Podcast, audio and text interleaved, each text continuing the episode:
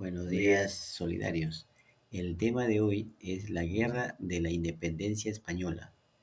Este fue un conflicto bélico desarrollado entre los años 1808 y 1814, que enfrentó a las potencias aliadas de España, Reino Unido y Portugal, que en bloque eran países monárquicos, contra el primer imperio francés de Napoleón.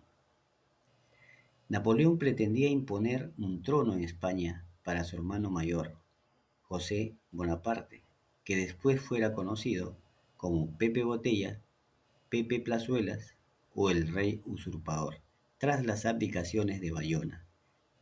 Realmente este es un tema que corresponde a historia universal, pero tenemos que relacionarlo con nuestras colonias, ya que trajo consigo como consecuencia un proceso emancipador que llevó gradualmente a la independencia de las antiguas colonias americanas.